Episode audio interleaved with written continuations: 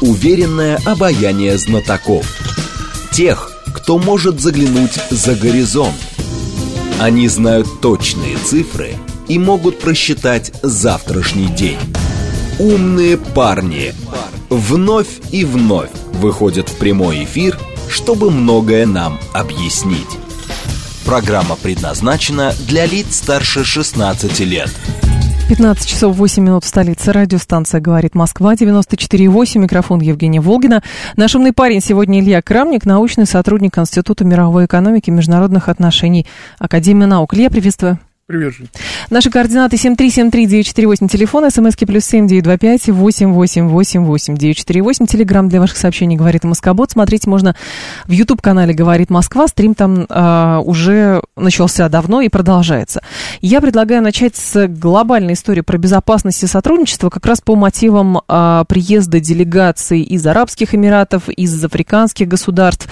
Какие предложения выдвигали и, самое главное, а кто к ним будет прислушиваться и есть ли в них что-то такое, что действительно может лечь в основу э, будущего, э, будущего проекта о безопасности глобальной? Я бы на самом деле сейчас был достаточно скептичен в отношении любых предложений, которые могут... Чуть поближе к микрофону, пожалуйста, да. Я бы на самом деле сейчас был скептичен достаточно в отношении любых предложений, которые теоретически могут выдвигаться. Угу. Проблема в том, что на Западе до сих пор никто не отказался от э, точки зрения Украины должна добиться победы на поле боя, чтобы выходить на переговоры с позиции силы, и никакая договоренность, которая будет включать потерю Украины территории, не может быть э, принята. Ну, в свою очередь, эта позиция неприемлема для нас, поскольку мы не собираемся отказываться от э, наших территорий, ну, собственно, вошедших в состав России в соответствии с референдами на Донбассе, Э, при Черноморье, э, естественно, тем более от Крыма, э, который в составе России с 2014 года никто, оказывается, не собирается. И обсуждать, собственно, эту тему тоже не собирается.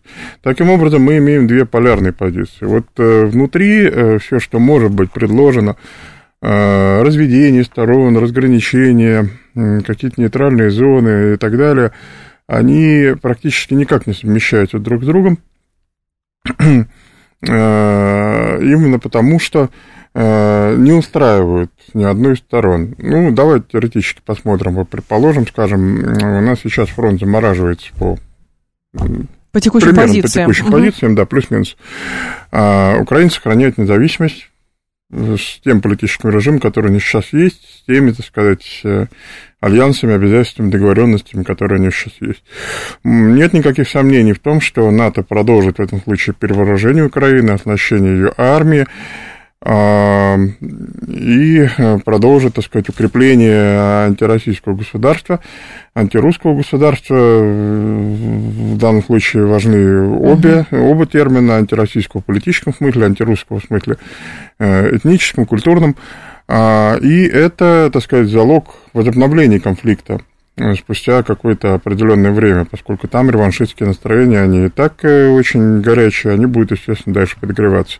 Никакой безопасности, естественно, в этом случае обеспечено быть не может. Вот прям в догонку про реваншистские настроения. Мне казалось, что у нас долгое время а, превалировала такая практика, ну, как бы мышление такое, что чем больше, э, соответственно, украинцев отправится на фронт, чем больше украинцев э, на этом фронте погибнет, тем, значит, быстрее наступит деморализация на Украине, и, соответственно, будет э, либо какой-то госпереворот, либо еще что-то, либо просто все бросят оружие. Но этого не происходит. Это не происходит, и, в принципе, скажем так, вот ну, сейчас обострение, естественно, и гибнет на войне много людей, но вслед за обострением придет так или иначе затишье.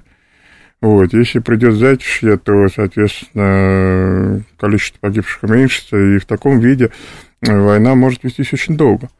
А для Украины хорошего будущего никакого, естественно, в этом нет. Это э, обрекает ее на очень печальное существование. Извините, это перманентная война с постоянной гибелью Э, большого количества людей, э, естественно, но нас это тоже ни в коем случае не устраивает, поскольку мы, по сути, вот э, имеем на очень протяженной границе, угу. рядом с очень развитыми собственными регионами, вот эту вот зону войны, которая никак не способствует мирной жизни на огромном пространстве от Брянска до Крыма. А, это все, естественно, война отравляет. Поэтому как-то нужно добиваться именно, так сказать, исходно поставленных целей. Исходно поставленные цели, это, я напомню, денацификация и демилитаризация. И под денацификацией можно понимать, как, собственно, устранение режима, который именно, скажем так, а, контролирует и направляет Украину именно вот в военную сторону, то есть установка там как минимум нейтрального, а лучше пророссийского режима, который не будет, сознательно не будет готовиться к войне, а также не будет, соответственно, стремиться в вступать в НАТО и заключать какие-то иные антироссийские военные соглашения и альянсы, а также приобретать какое-то опасное для нас оружие. Угу. Ну и, соответственно, демилитаризация – это распуск сегодняшних вооруженных сил Украины составлением каких-то незначительных э, формирований, которые смогут выполнять там те или иные полицейские задачи, обеспечивать как-то безопасность страны, но, опять же, не будут представлять угрозы для нас угроза возобновления конфликта вот э, на Донбассе при Черноморье. Насколько э, близко а, уже именно демилитаризация Украины, потому что тоже были заявления, что демилитаризация это происходит, потому что советского оружия практически не осталось, но туда постоянно в, вливается новое ну, западное, поэтому это бесконечная дело, история. В том-то и дело. Просто вот так кормить оружием Украину можно долго, и как бы вот держать это все на таком пайке, который, с одной стороны, не дает возможностью для успешного наступления, для него нужно все-таки больше. Э, и людей оружия. Угу. Людей может достаточно, а вот танков нужно больше, артиллерии, особенно артиллерии нужно больше, поддержка воздуха нужна, конечно, ПВО нужно, чтобы все прикрыть. Вот этого всего на Украине не хватает. Но э, вот оружие для того, чтобы вот конфликт вот именно вот постоянно такой тлел, находился на подогреве, э, его, опять же, можно давать еще очень-очень долго, многие-многие годы. Э, и нам такое развитие событий не нужно, конечно, совершенно. А можно ли, э, можем ли мы это быстро э, купировать? Для того, чтобы мы это быстро купировали, нам, в свою очередь, нужно, скажем так, значительно усилить вооруженные силы уже по сравнению с тем, что есть. Украина mm-hmm. по-прежнему все-таки остается довольно большим государством.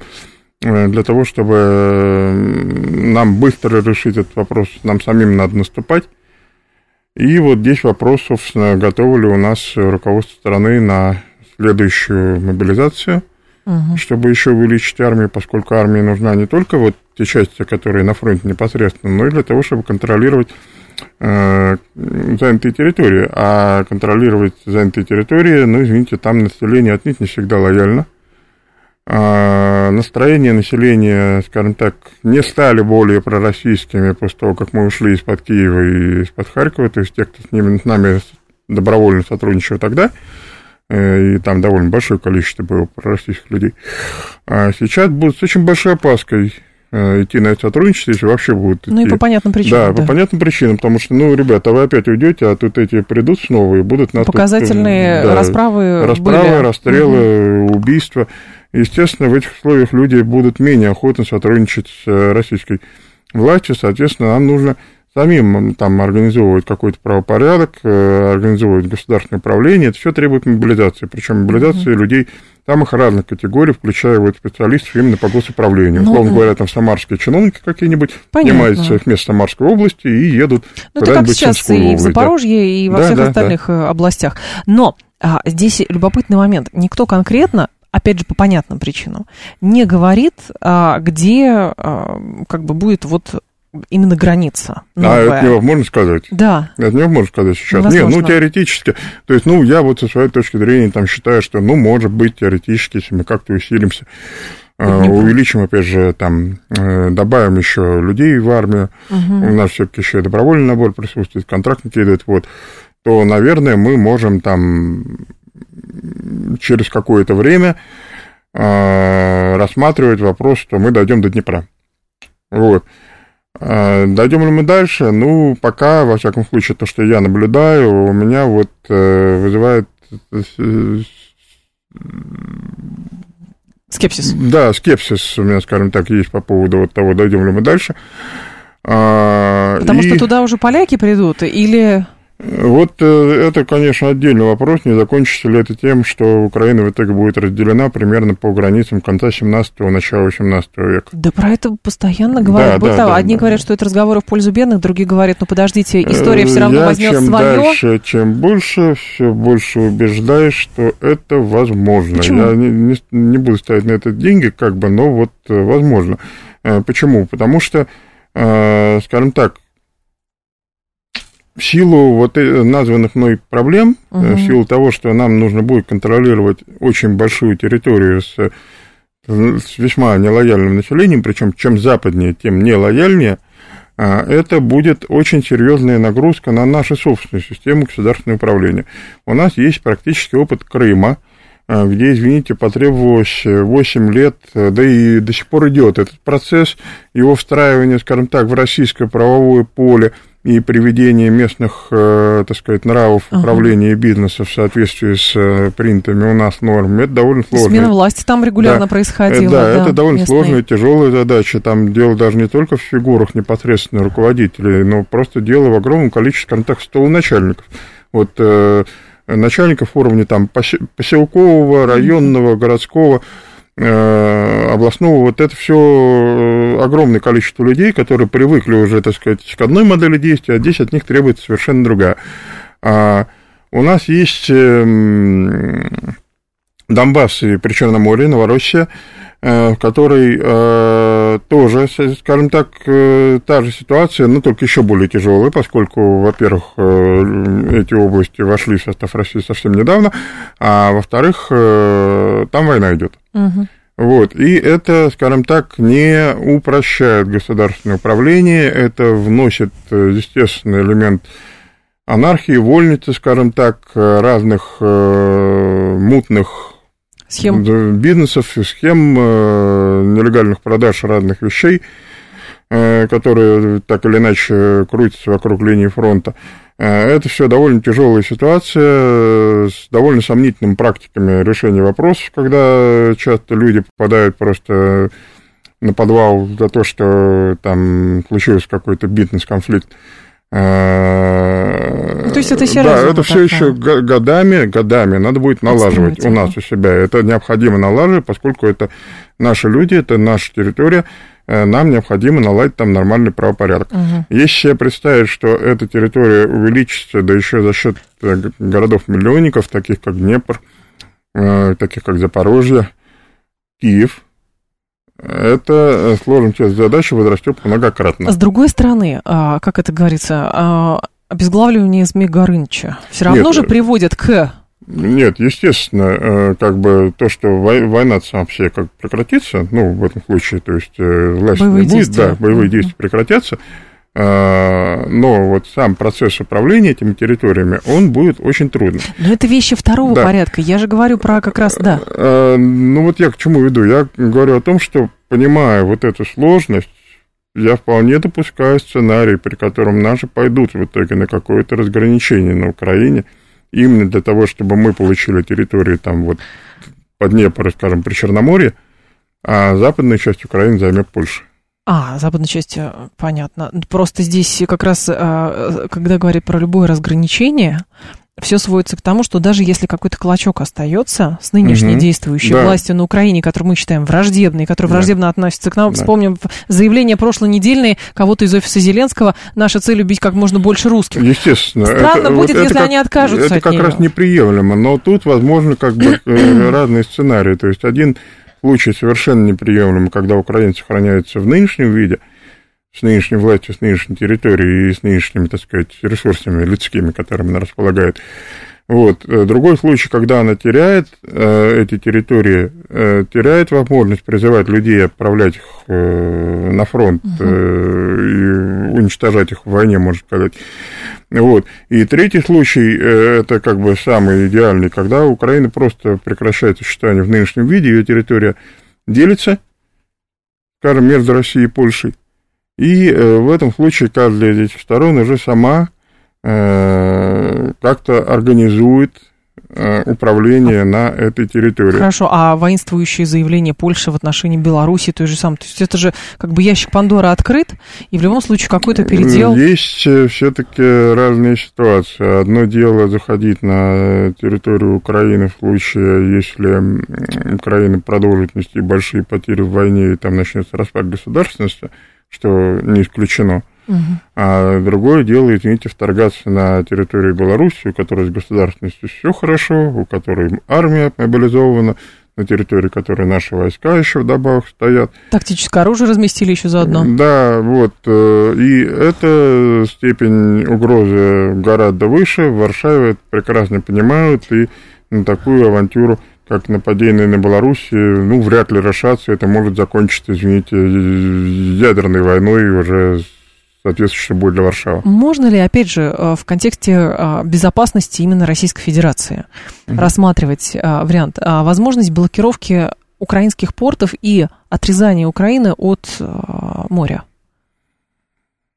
Для этого требуется, скажем так, несколько иной уровень активности нашего флота, чем то, что угу. наблюдался в последний год. Ну, вот зерновая сделка сейчас, судя по всему, судя по заявлениям, заканчивается. Я к этому и клоню. Да, да, да. Потому да. что сказал А, значит, надо да, делать Б. Да, вот, э, вот сможем ли мы дальше, будем ли готовы, собственно, установить соответствующую, ну, называя это вещи своими именами, э, блокаду угу. украинских портов с тем, чтобы исключить туда подвоз оружия по морю это вопрос э, отдельный. Теоретически да, практически подведем.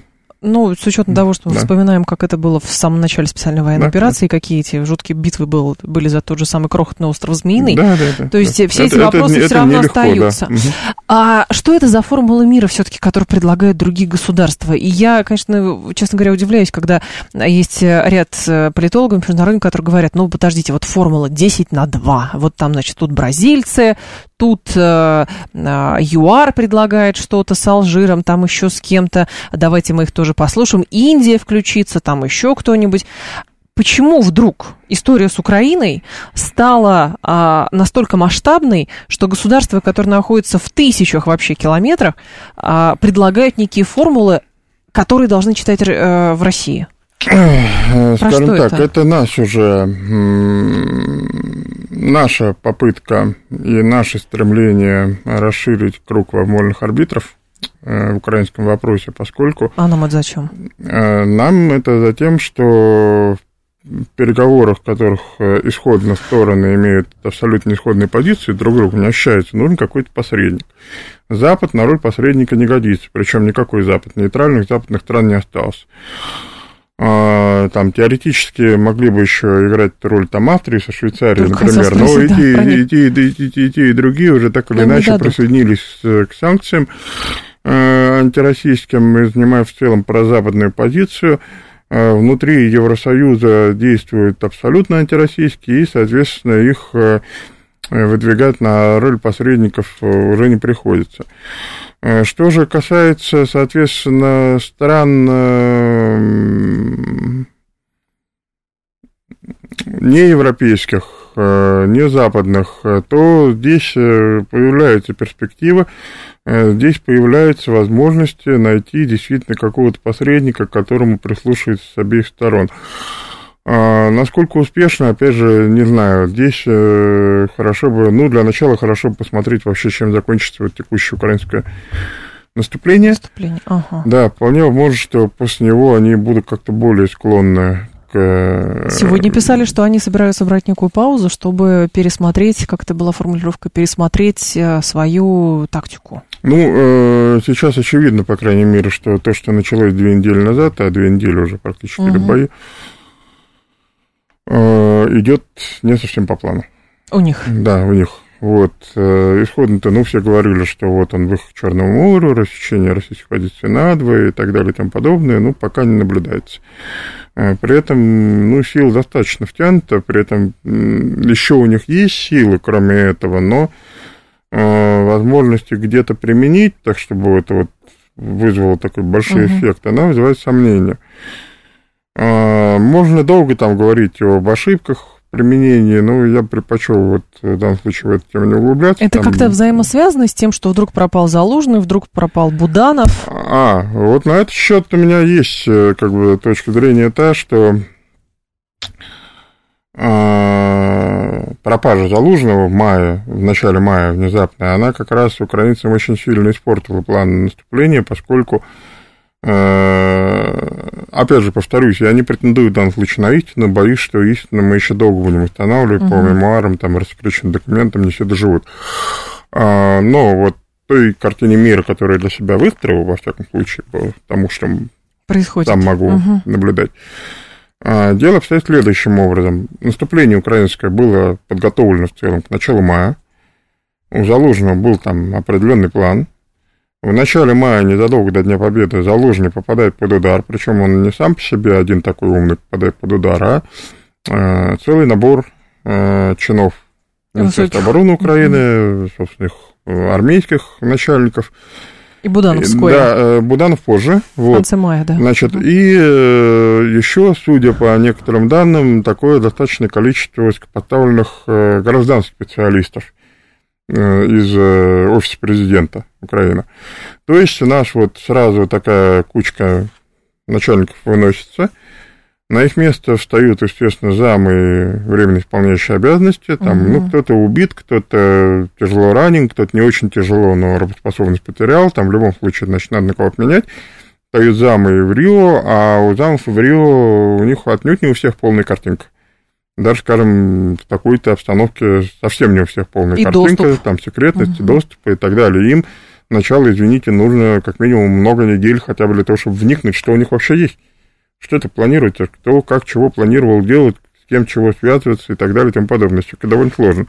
Это, как говорится, попробуйте поход организовать на полтора десятка человек. То есть тактика да. обезглавливания, она все равно да, работает. Как... Да, естественно, естественно. Поэтому а раз э, подготовленное наступление приходится отложить хотя бы для того, чтобы новые начальники вошли в курс дела, угу. но э, при этом для наступления все готово, включая склады, на которые навели кучу там техники оружия.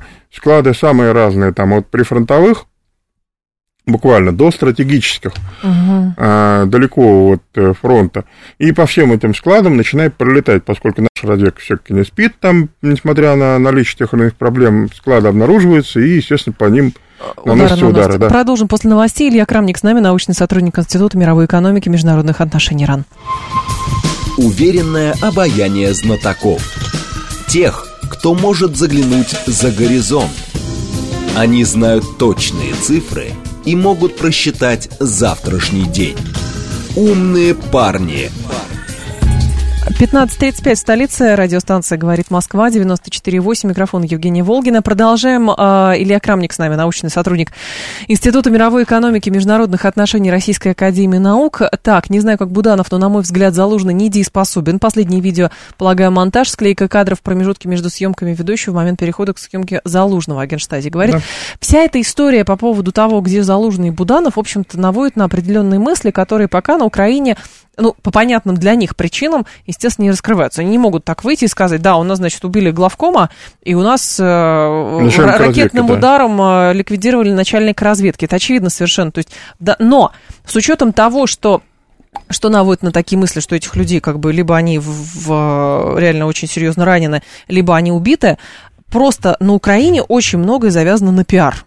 Они пиарились всегда. Да, Буданов да, выступал это всегда, меди, Залужный выступал всегда. Да. И тут вдруг говорит, что ну они готовятся к контрнаступлению, и поэтому, значит, они вдруг затихарились. Да нет такого. Нет такого. А согласен абсолютно, конечно, это не, это не объяснение не объяснение. А, хорошо, почему возникают эти объяснения, что а, ликвидация а, верхушки Украины не поспособствует ничему, потому что, а, значит, у них моральный дух не на Зеленском, а угу. заменит кем-то другим, а его святым объявят? Ну, э, я не согласен с этой точки зрения, угу. в первую очередь. А, я как раз э, Согласен, что ликвидация руководства противника, который ведет с тобой войну, дело, в общем, полезное, если мы хотим, чтобы противник побыстрее прекратил вести войну. А вот эти все объяснения, которые у нас э, долгое время присутствовали, э, да? Присутствовали угу. вот как раз до того момента, как э, Залужный был убит или тяжело ранен, ну, исчез. так, выйдет из строя, исчез, исчез да, да, да, так корректнее. Вот, они, на мой взгляд, служили просто таким психотерапевтическим средством, самим себе объяснить, э, что почему это не делается. И все остальные варианты, там, не можем или не хотим, они как наводят на грустные мысли, что значит не можем, и тем более, что значит не хотим. С учетом того, что у нас да. есть позиционирование, что а, на Украине живет, значит, а, близкий нам народ, и, соответственно, ну и получается, что армии двух стран борются друг с дружкой, а, гибнет сотни и тысячи людей, да, эти но при этом верхушка, верхушка да, да, сидит. Это да. очень странно выглядит. Ну, э, естественно, это выглядит очень странно, и вот эти вот объяснения, что типа это не имеет смысла, они тоже, в общем, это в пользу бедных. бедных вывод из строя руководства противника, он полезный, никто, собственно, не стеснялся при возможности, при наличии возможности это делать. То, что в итоге это делали э, в начале мая, э, всему, выведя строй Залужного, это нам очень сильно поспособствовало, поскольку, очевидно, украинское наступление э, от этого, скажем так, не стало более подготовленным. Но с учетом того, что делают э, заявления а, натовцы, которые говорят Столтенберг, а мы и не отрицали того, что будет очень много значит, погибших со стороны а, Украины, ВСУ, да. Но это у них Но мы поспособствуем... виноград, знаете. Ну да, а, поспособствуем все равно тому, чтобы техника поставлялась дальше. Возникает вопрос, какие там ресурсы есть и какие сложности у Украины с получением техники? То есть, по-моему, даже вот в я и в вашем разборе читала, угу. что вот эта вся сборная солянка, которая сейчас на фронте, а, она все равно конечна. Я имею в виду сборную солянку, которую собрали вот это все оружие из, с европейских а, складов.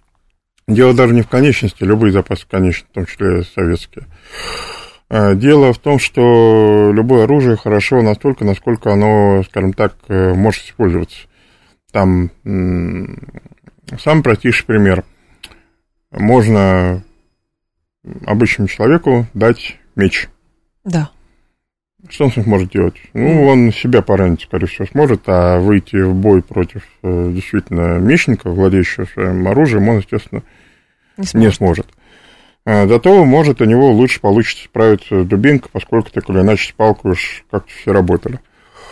Поднимаясь на более высокий уровень, в случае со сложными такими системами, как танки, артиллерия, самолеты, мы э, обнаруживаем, что в армиях десятилетиями складываются соответствующие системы эксплуатации, э, обслуживания этой техники, ее ремонта, подготовки личного состава на нее, накопление запасов самых разных и наличие этих запасов, вот опять же, там на всех уровнях, от э, танкоремонтных заводов до, собственно, непосредственно воинских частей – там, условно говоря, у хорошего там прапорщика, старшины рота, это частей найдется, чтобы там еще один бронетранспортер собрать, помимо uh-huh. тех, что у него есть. Вот это называется система. Когда у прапорщика этих запчастей на целый БТР найдется на лишний. И э, заводским не надо думать, когда к ним машины приводят, чем они чинить будут, поскольку у них все есть. И вот когда началась поставка западной техники, эта система была во многом нарушена. Э, поскольку невозможно вот ее поставить сразу со всей обвязкой. Э, даже если вы людей подготовили, даже если вы привезли там вот необходимую сеть комплекта, все равно система складывается десятилетиями.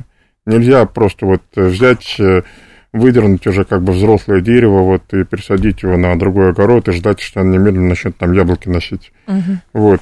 Так не бывает. А, и, естественно, вот э, это все переданное оружие, оно теряет в эффективности. Причем, чем сложнее, тем больше теряет в эффективности. То есть, если там эффективность оружия принимает за 100%, так. то э, там оружие, скажем, времен Второй мировой, где не было такой развитой электроники, э, не так, в принципе, была и сложная механическая часть, оно при передаче там другую армию, другую техническую школу теряло там эффективности, ну, условно говоря, на три где-нибудь. Вот. А сейчас э, это может быть потеря эффективности в несколько раз. И э, для того, чтобы это не произошло, нужно предпринимать очень большие усилия, которые все равно оказываются недостаточными, просто потому что это нужно много лет потратить.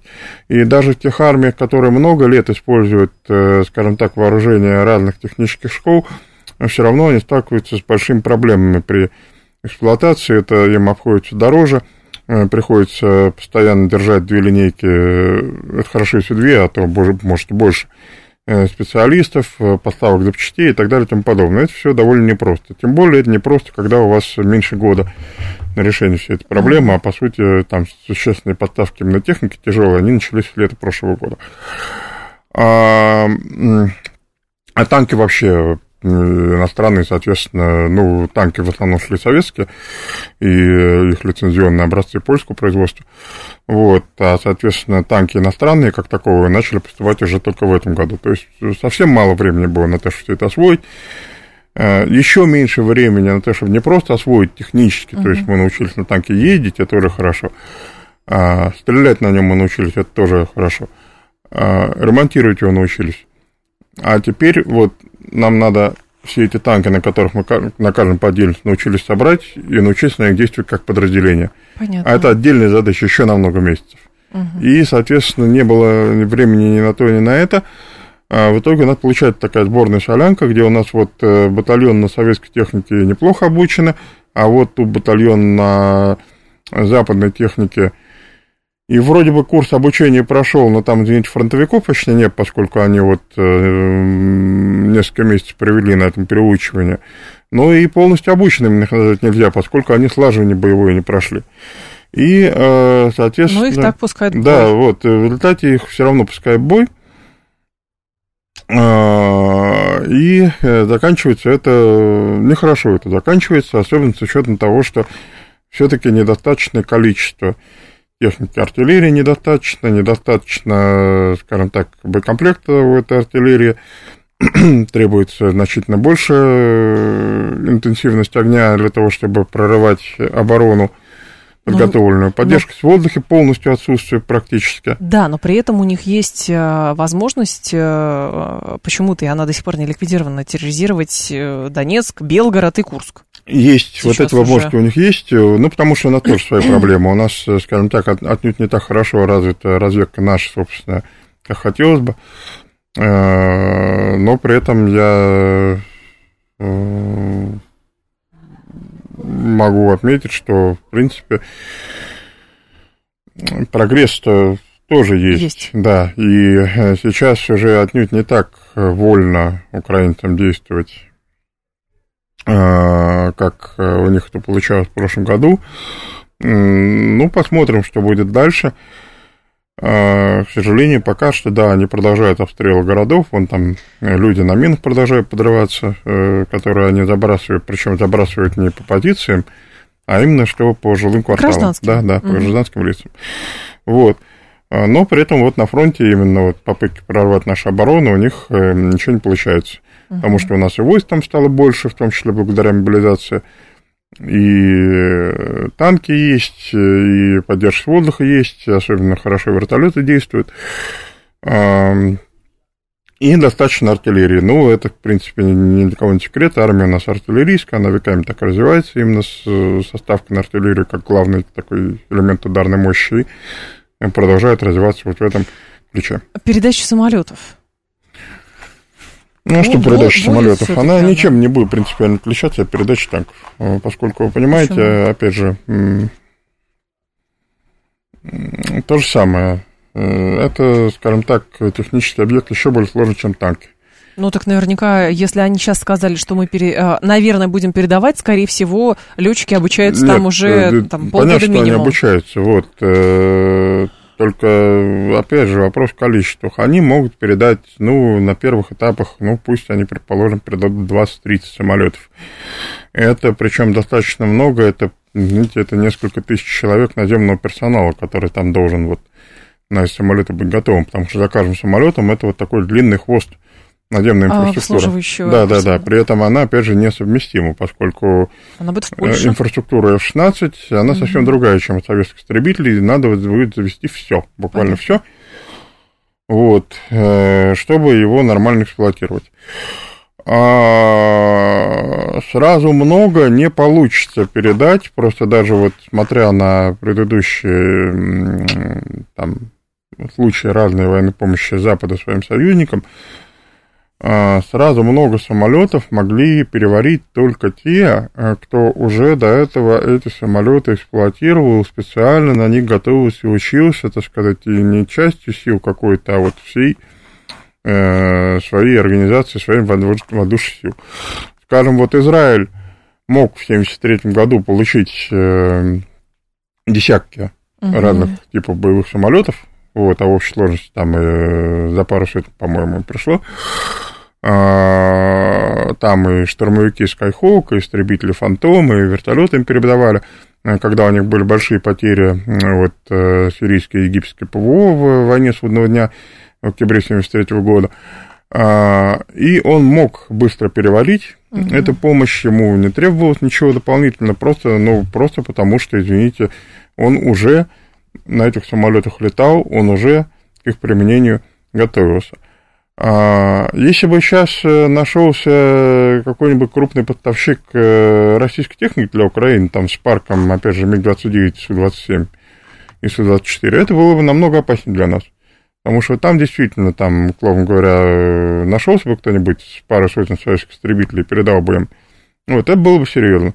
Так они... но, но таких уже не найдется, поскольку все крупные обладатели крупных парков советских российских машин, они так или иначе наши партнеры и э, вот, я только хотела пойдут. спросить, да? потому что да, их заставить да. на это невозможно. Уже негде, да. Про Болгарию тут Павел говорит. Ну, не знаю, а Болгария сколько там самолетов осталось? Немного там. Про Румынию случае, еще вспомните. Да, в любом случае все осталось. Это там в любом случае, опять же, это в количестве десятков. Вот, и э, это уже не те цифры, которые вот в масштабах данного конфликта что-то решают. Приятного ничего в этой передаче нет, э, конечно же, но вот, э, по крайней мере, вот э, в тех количествах и на этом этапе угу. технической освоенности они каких-то нерешаемых проблем нам не создадут. Но любопытно, что на этом фоне вдруг в Альянсе задумались о реформе ПВО, причем в странах Альянса. Да, я их отлично понимаю. Ну, они оценили очень действия украинского ПВО и осознали, что украинское ПВО, точнее советское ПВО, называю вещи своими именами, Украина, советское ПВО э, сейчас, э, скажем так, зафиксировано по состоянию начала 80-х годов. На рубеже 70-х, 80-х Киевский, Одесский и Прикарпатский военные округа были первыми в СССР, кто был перевооружен угу. на новую технику, так. получив первыми С-300 комплексы, комплексы БУК, ряд других, После них уже начиналось перевооружение э, Беларуси, Прибалтики в группах войск э, за рубежом. И после них тоже, значит, э, с некоторым лагом начинала получать новую технику Московское кольцо ПВО. Угу. То есть вот эти вот приграничные округа советские, они перевооружались самыми первыми.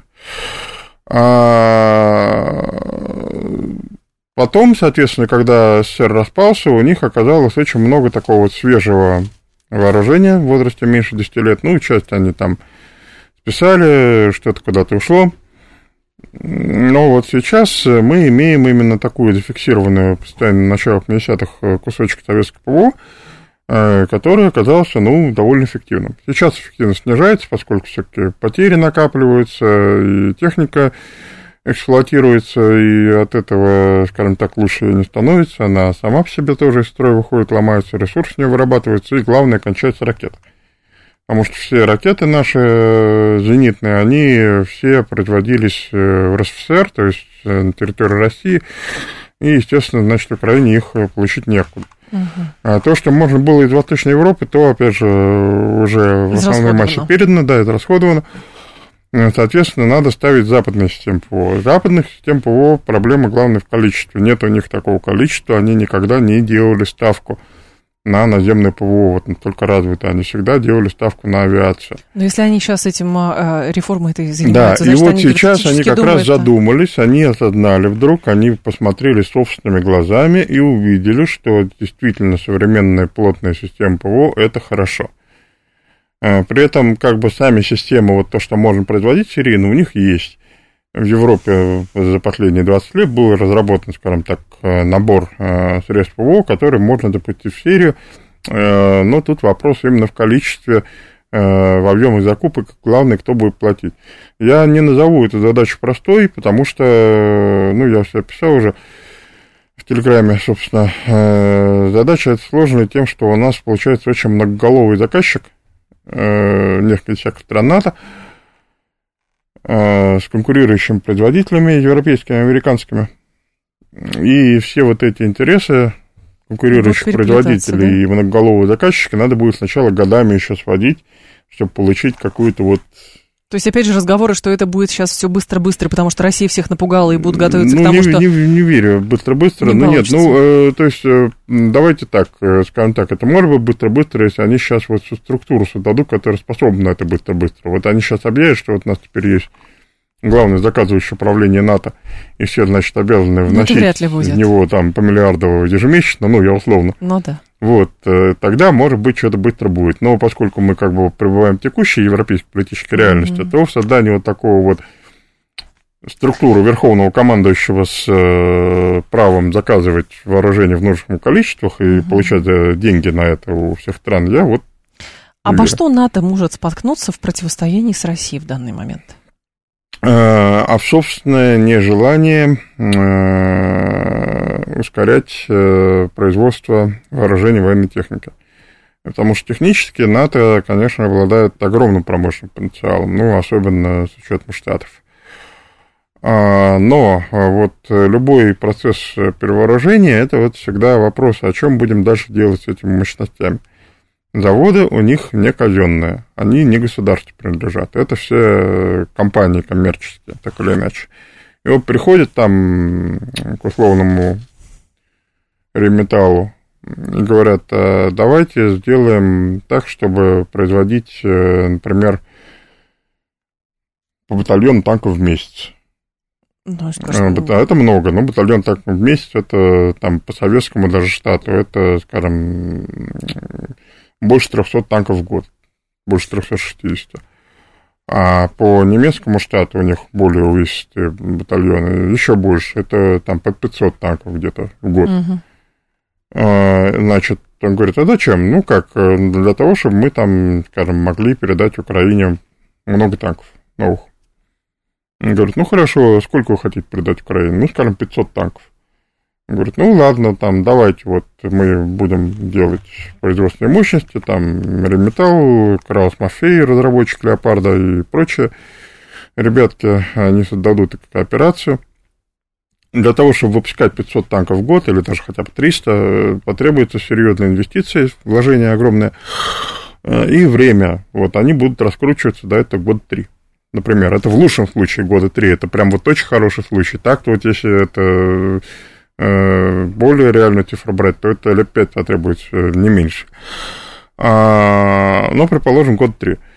Ну, дальше вот у него возникает вопрос. Хорошо, вот мы в Украине огрузим эти 500 танков, мы выйдем дальше на эти что? темпы. А дальше мы с этими мощностями будем делать что? Э, чтобы отбить вложения, нам нужно будет продать их не 500, а, скажем, 1006-7 просто чтобы для того, чтобы полученной прибыли отбить вложения. Ну, внешний если рынок кто-то, никто не Да, есть ли кто-то, кто готов купить 6-7 тысяч танков? Пока что, да, ни одна страна НАТО, ну, понятно, что ни одна страна в одиночку это не купит, Штаты могли бы, но они в случае себе сами закажут. Угу. Вот, а, значит, ну, даже во все они вместе, если их взять, у них нет таких э, закупочных программ. Их э, несколько сотен танков за ближайшие 10 лет, их текущие закупочные программы исчерпают. Есть поляки, у которых тоже вот планируют закупить несколько сотен танков сами только для себя. Вот у них контракт на эту тему есть уже с корейцами. Но у корейцев уже работающее производство. Они, извините, производят танки, э, потому что у них э, на севере главный враг э, Северной Кореи, у, у Южной Кореи все хорошо в этой связи с пониманием, куда они будут танки девать. А вот куда их будут девать немцы, понимания у них у самих пока ну, нет. Продадут Пакистану какому-нибудь. Ну, ну это знаю, если еще вариант. Пакистан захочет купить. у него, знаете Какой-нибудь ли, у них там профессор. Мариарти появится, который будет, э, значит, думать, куда это все сгрузить. Ну, то есть, в общем, это тяжелая задача. А, это тяжело. А у нас, с учетом того, на, в каких мощностях у нас сейчас ВПК работает? У э, нас-то как раз вот с этим проще. У нас главная проблема в том, что у нас, скажем так, не все оружие импортозамещенное. Даже то оружие, которое мы сейчас производим, там все равно остается ряд э, деталей, элементов, даже э, у тех узлов агрегатов, которые формально российские. мгм. Вот, например, там, условно говоря, тепловизор. Мы делаем сами тепловизор. А, тепловизор – главный элемент э, матрицы тепловизионная. Но вот ее элементы этой матрицы, там уже очень будет значительное количество э, импортного производства. И а, вот это вот, собственно, главное, что нас сейчас ограничивает. Есть такие узкие места, где-то они более успешно расшиваются, где-то нет. Но в целом, конечно, у нас сейчас промышленность, она более м, раскручена, э, больше на ходу, ну, просто потому что мы-то рассматриваем НАТО как потенциального противника всего, а сейчас уже не потенциально, а вполне Реального. реального, да, вот, и, естественно, нам требуется больше техники, ну, плюс мы уже ведем вот эту войну, извините, которая эту технику исправно жрет, и даже не в том плане, что вот там несутся большие потери, а просто потому что техника там эксплуатируется, ломается, Ее нужно много. да, расходуется, ее нужно много. И еще больше для нее нужно запчастей агрегатов, поскольку там, условно говоря, танковые двигатели, танковые пушки нужны не только для того, чтобы выпустить новый танк, но и для того, чтобы отремонтировать те танки, которые уже поставили. Чипы, процессоры тоже российские банки, карточки не перевыпускают, Слава. Если верить украинским СМИ, мы выкорчевываем эти э, карточки из стиральных и микроволновых Ну, машин. да, Ну, ну, ну, послушайте, пошло, ну, да. естественно, поэтому вопрос-то ровно об этом как раз нашего слушателя, что он у нас банковские карточки не перевыпускаются, а мы э, ракеты делаем. Ну, ну, послушайте, это не Есть, сравнивается. э, конечно, определенные ограничивающие моменты. У нас вон и заграничные паспорта тоже МВД то принимает, то прекращает Ну, принимать щас, на да, паспорта с чипами, да. Конечно. Вот. Ну, сейчас вот опять принимает, слава богу. Значит, с банковскими карточками, ну, скажем так, я знаком там с некоторыми людьми из сферы, там тоже у них э, есть действительно дефицит, они не жалуются. Ну, тут как вот полностью, страны, которая была бы полностью независимой в этом Так плане, ее не нету, существует, да. да. Ни Китай, ни Штаты, они тоже э, не являются полностью независимыми. Другой вопрос, что у Штатов там Тайвань, он как бы в кармане сидит, вот, и они могут у Тайваня получать все, что им нужно, и наоборот запретить ему поставлять ага. э, нам чего-то. А мы, э, мы очень хорошо у Тайваня закупали те же процессоры, что и Штаты. Э, Вот, буквально там на тех же линиях, что для Рейтона, гнали процессоры для Алмаз Антея. Рейтон там делает Патриот, а Алмаз Антей делает у нас С-400. Вот, но Штаты отдали приказ, и Тайвань прекратил гружать на процессор. Причем нашей собственной разработки процессора-то. Да, вот так. А, Илья Крамник был с нами, научный сотрудник Института мировой экономики и международных отношений РАН. Илья, спасибо, ждем снова. Далее информационный выпуск, потом Юрий Буткин. С вами прощаюсь до завтра. Всем хорошего вечера.